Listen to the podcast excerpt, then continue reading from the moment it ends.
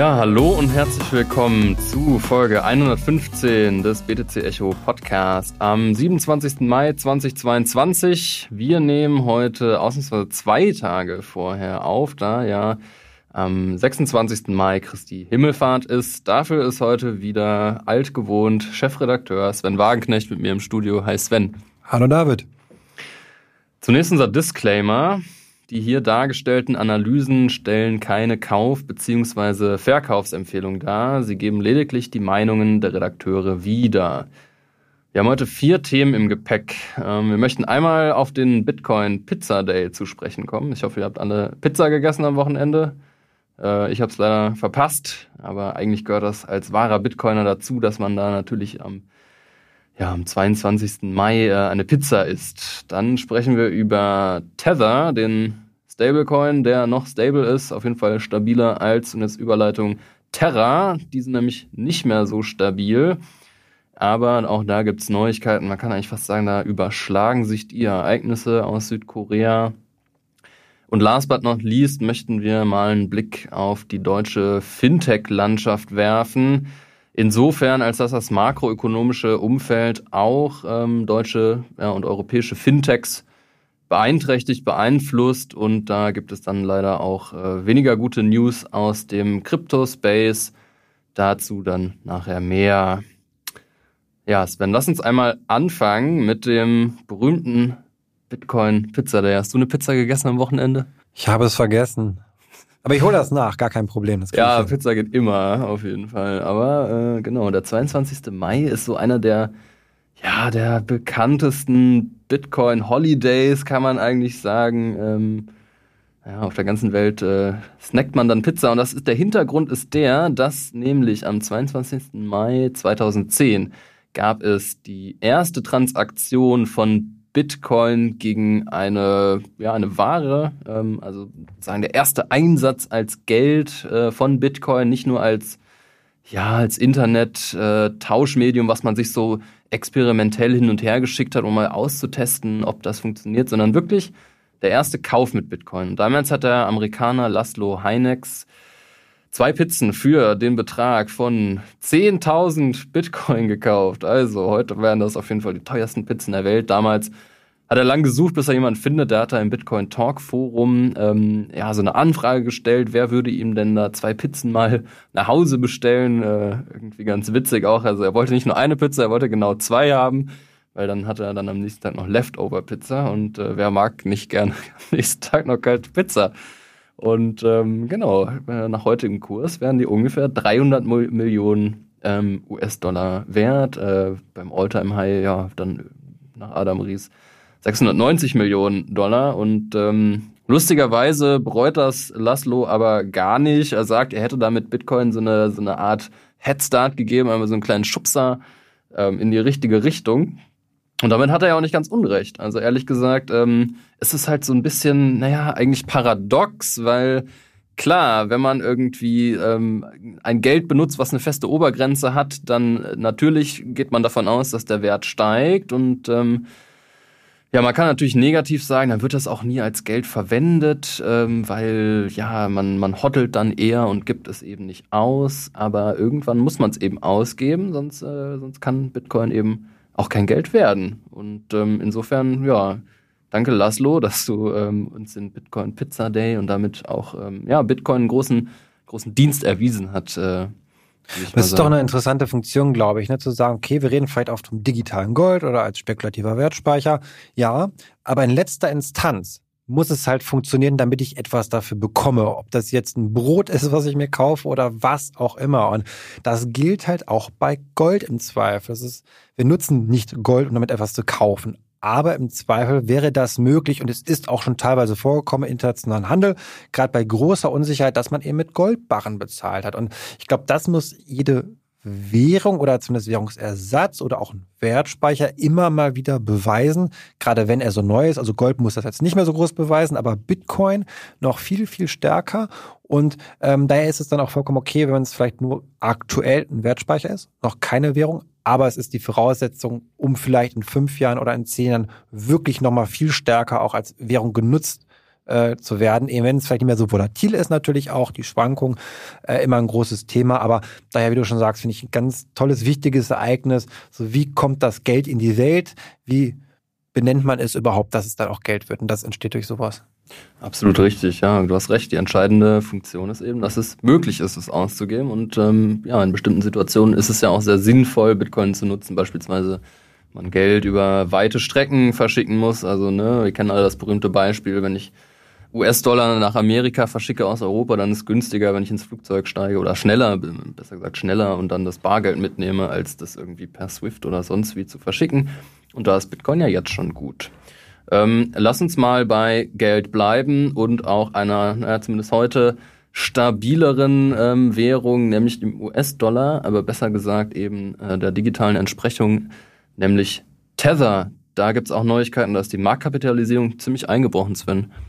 Ja, die ist ziemlich eingebrochen und ich finde zu Recht, ich verstehe seit Jahren schon nicht, warum der Stablecoin Tether die mit Abstand ja meist gehandelte Währung Kryptowährung von allen ist. Also wir haben ja noch ein höheres Handelsvolumen als beim Bitcoin.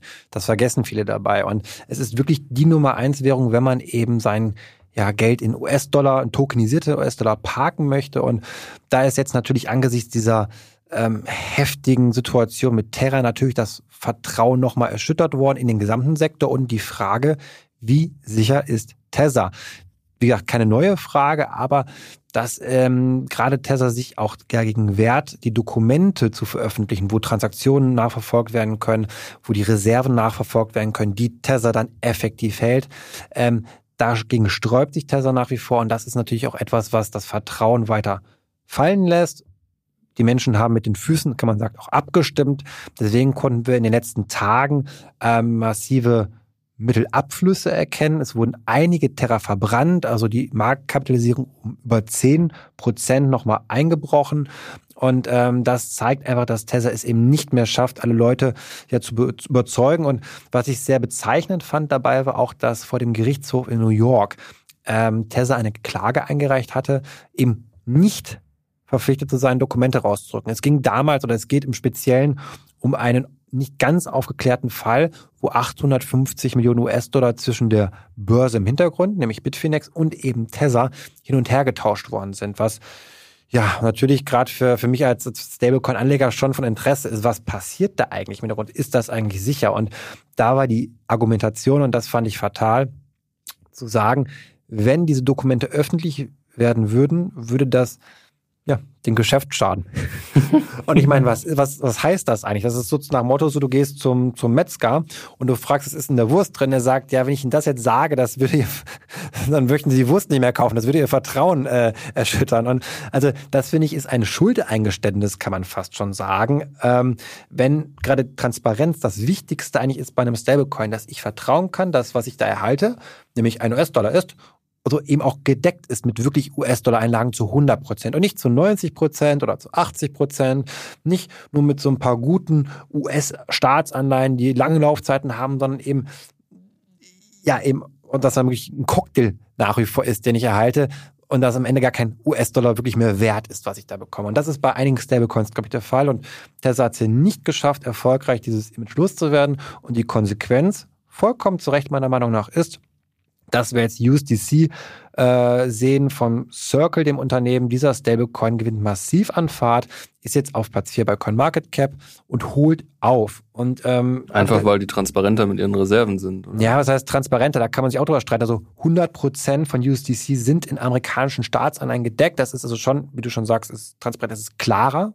Und da habe ich natürlich dann auch größeres Vertrauen zu, als wenn ich es eben nicht genau weiß, wie bei Tether. Und wir dürfen auch nicht vergessen, bei USDC, da steckt die Wall Street dahinter. Also die Unternehmen Goldman Sachs und BlackRock haben in das Unternehmen Circle investiert. Sie leihen ihm so ein bisschen Vertrauen auch aus, könnte man sagen. Und das überzeugt natürlich gerade die Profi-Investoren, die institutionellen Investoren deutlich mehr als ein Offshore-Konstrukt wie bei Tether, ähm, und das ist einfach der Grund, und das ist, das hat man auch in Gesprächen, habe ich es auch schon rausgehört mit anderen aus der, aus der Kryptoszene, dass die einfach in USDC gehen. Die wollen keine Tether haben. Das ist denen zu unsicher, weil man gewinnt dabei auch nichts. Wenn es mir nur darum geht, äh, mit, ohne dass ich jetzt Staking oder irgendwelche anderen Sachen damit mache, sondern nur darum geht, einfach US-Dollar zu halten warum soll ich ein Risiko eingehen? Es macht einfach keinen Sinn für mich. Und ich glaube, das ist auch nochmal wichtig, sich daher, ist meine persönliche Meinung, auch in dem Fall vor Augen zu rufen, was erwarte ich von einem Stablecoin? Das ist nicht, dass er total komplex funktioniert wie ein algorithmischer Stablecoin, sondern er soll so einfach wie nur irgends möglich funktionieren in meinen Augen. Im Idealfall habe ich 1000 US-Dollar auf einem Bankkonto und gebe dafür 1000 US-Dollar in Token aus. Das ist nicht ertragreich. Genau das ist auch der Grund, wo man natürlich dann lieber ein paar Anleihen nimmt zur Deckung, wo eben auch Zinsen gezahlt werden. Das macht dann mehr Spaß für mich als Emittent, aber ich möchte nicht, dass der Emittent sich die Taschen voll macht. Ich möchte eine 1 zu 1 Deckung möglichst haben.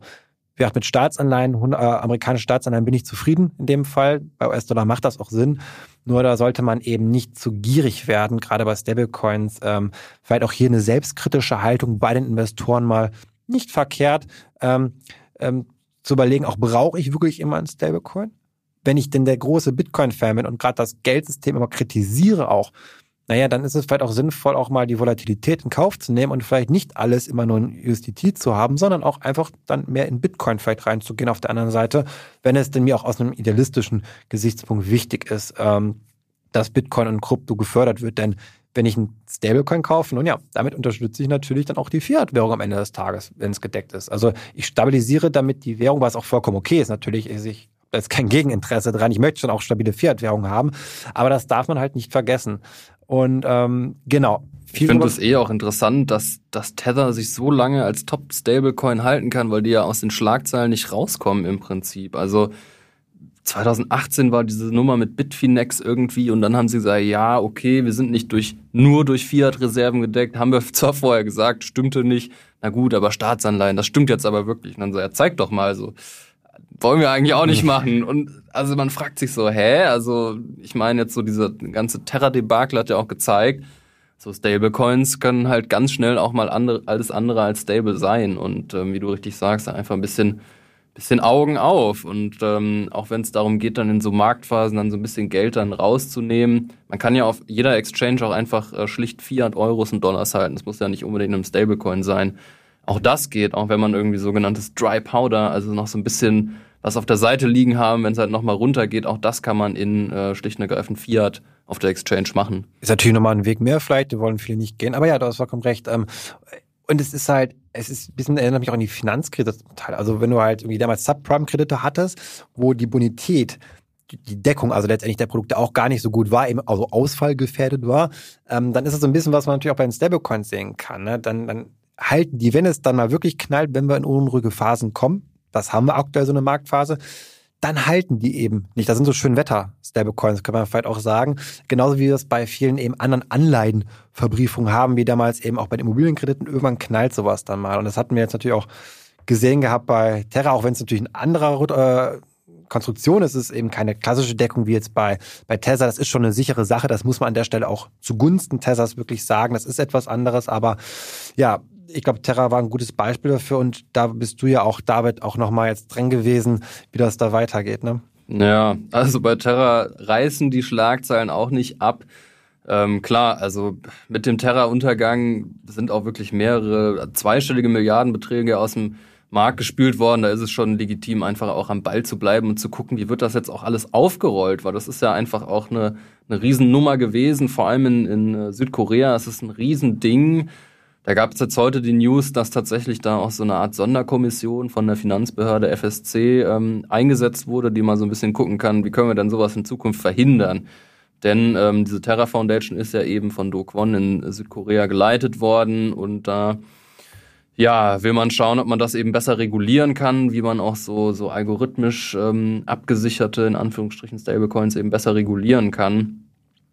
Und ähm, ich habe vorhin noch mal so einen so Blick auf die Reserven. Das war ja, ich hatte das schon fast vergessen, aber so vor ein, zwei Monaten war es ja eine krass bullische Nachricht, dass Luna, also die Luna Foundation, die dieses ganze Terra-Ökosystem im Prinzip gebaut hat, ja, also die wollten am Anfang 10 Milliarden US-Dollar in Bitcoin stecken und alle waren so, boah, jetzt kommen die Unternehmen und die großen, ähm, die große ja, Investition in Bitcoin geht los und ähm, insgesamt 4 Milliarden Dollar hatten sie schon in Bitcoin.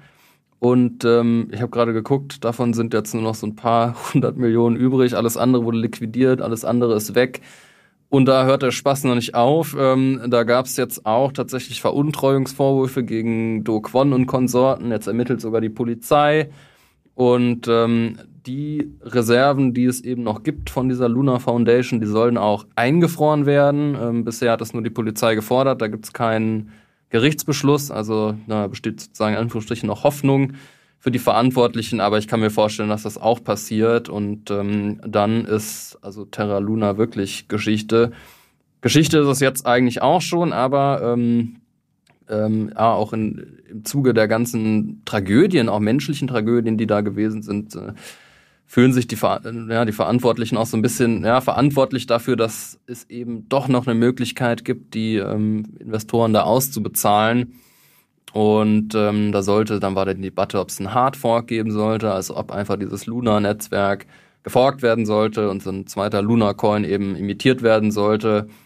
Ein Hardfork wird es wahrscheinlich nicht geben, aber es wird wohl so eine Art Luna 2.0 geben, von denen, also tatsächlich jetzt ganz frisch vor einer Stunde kam die Nachricht, dass da das Testnet auch live gegangen ist.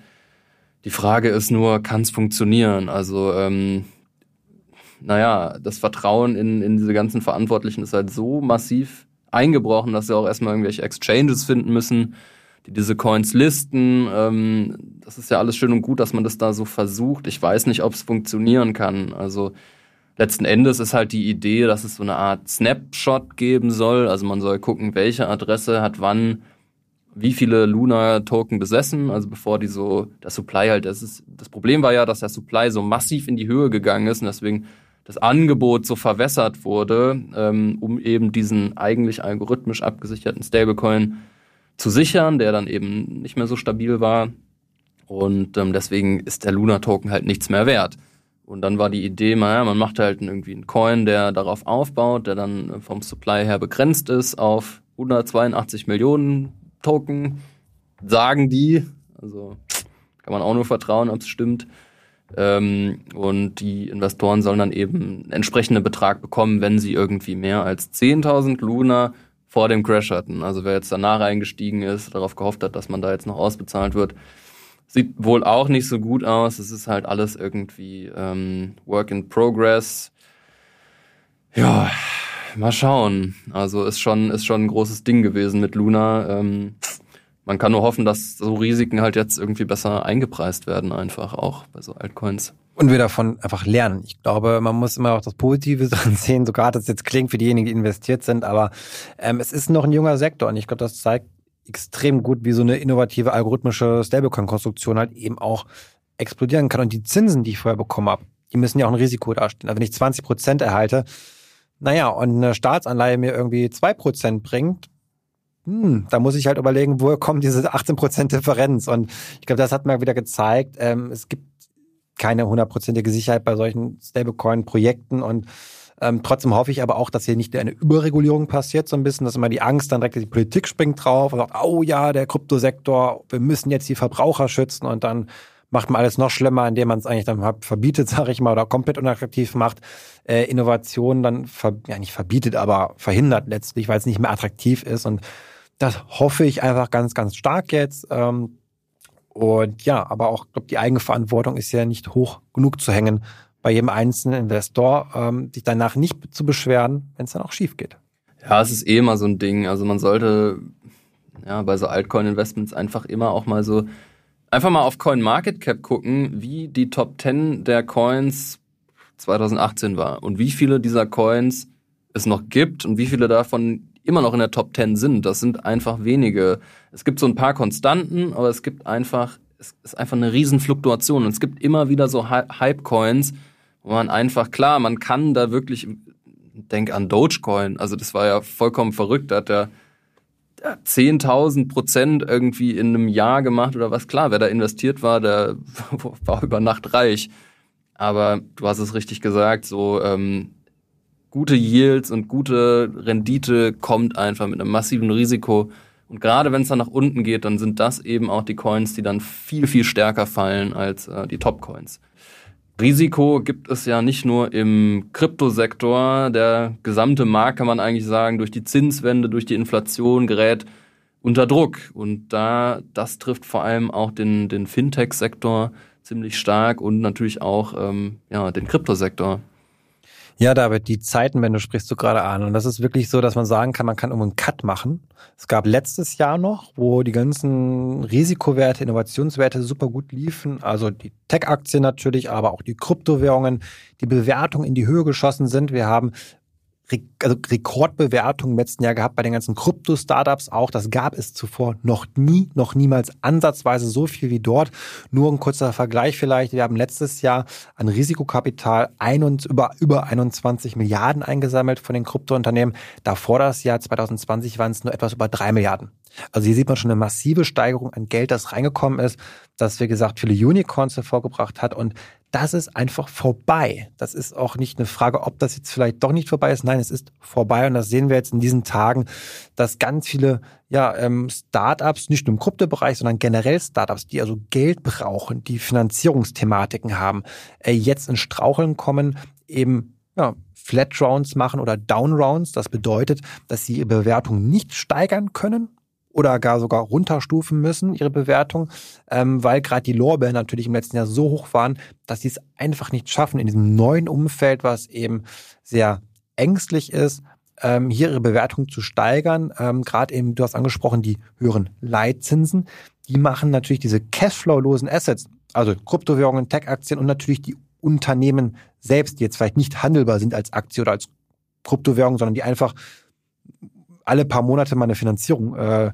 durchführen müssen, dass auch diese Unternehmen jetzt richtig in Straucheln kommen, das sieht man halt nicht so, weil da gibt es keine Börse, wo die gehandelt werden, sondern man merkt das immer dann, wenn eben eine Anschlussfinanzierung stattfindet. Und da gab es jetzt auch viele Berichte in letzter Zeit, eben gesagt, das hat nicht nur etwas mit dem Kryptosektor zu tun, auch hier hat ein Handelsblatt und Gründerszene schon viel darüber berichtet, ob das jetzt Klarna ist, beispielsweise die Leute gehen lassen mussten, aber auch eine Gorillas, also das Liefer-Startup zum Beispiel aus Berlin hat 300 Leute entlassen. Angeblich soll es auch schon schwieriger werden für Trade Republic und N26, ähm, auch wenn es dann noch keine offiziellen Konsequenzen geäußert wurden, aber auch das hier angeblich ähm, ja, es Finanzierungsschwierigkeiten geben könnte zumindest. Und da kann sich auch eine Kryptoszene, ein Kryptosektor nicht von entreißen. Die sind genauso angewiesen auf das Wagniskapital wie alle anderen Startups auch. Und da gab es jetzt diese Woche auch leider die Meldung eben von der CEO von Nuri, Christina Walkamaya, die eben auch geschrieben hat, ja, wir müssen jetzt leider auch hier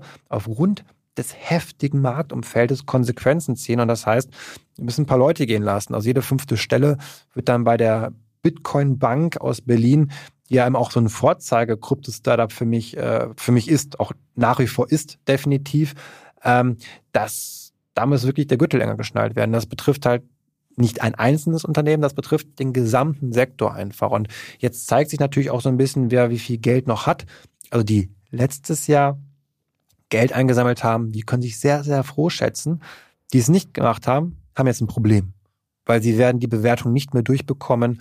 Es wird sehr, sehr viel schwieriger sein, ähm, ähm, ja, sich weiter zu finanzieren. Und wir werden in den nächsten Wochen und Monaten das noch ganz häufig sehen, dass Menschen ja, entlassen werden in den Krypto-Startups. In normalen Startups wie Krypto-Startups werden da Arbeitsplätze frei werden. Das zeichnet sich wirklich extrem ab, gerade an diesen Beispielen auch. Und da kann man vielleicht immer nur sagen, gerade in der Skalierungsphase vielleicht doch nicht immer übertreiben. Ich glaube, viele haben zu stark skaliert, auch einfach von den Einstellungen jetzt her in den letzten zwei Jahren, wo einfach so viel Geld in den Markt gekommen ist. Und das rächt sich jetzt einfach. Ja, und dann ist das einfach jetzt ähm, ja eine harte Phase. Du hast es gerade schon gesagt, es gab einfach jetzt eine lange Boomphase. Die Zinsen waren eh so lange so niedrig wie noch nie vorher. So viel Liquidität war noch nie im Markt. Und ähm, jetzt geht's eben mal in die andere Richtung, aber das kann ja auch eigentlich eine Art von Chance sein, dass sich dann eben auch die durchsetzen, die wirklich Substanz haben. Und ähm, das Ziel ist ja auch immer von so, naja, Downscaling oder sagen wir mal dann MitarbeiterInnen zu entlassen, dass eben das Unternehmen langfristig eben eine Chance hat. Und ähm, da sehe ich auf jeden Fall bei den eben angesprochenen alle auch Potenziale. Genau, ähm, ja, lass uns doch damit auch schließen, Sven. Ähm, wie immer könnt ihr uns erreichen unter podcast.btc-echo.de. Wir kriegen immer wieder Zuschriften, die uns sehr freuen, positives Feedback, gerne, immer, immer gerne gesehen.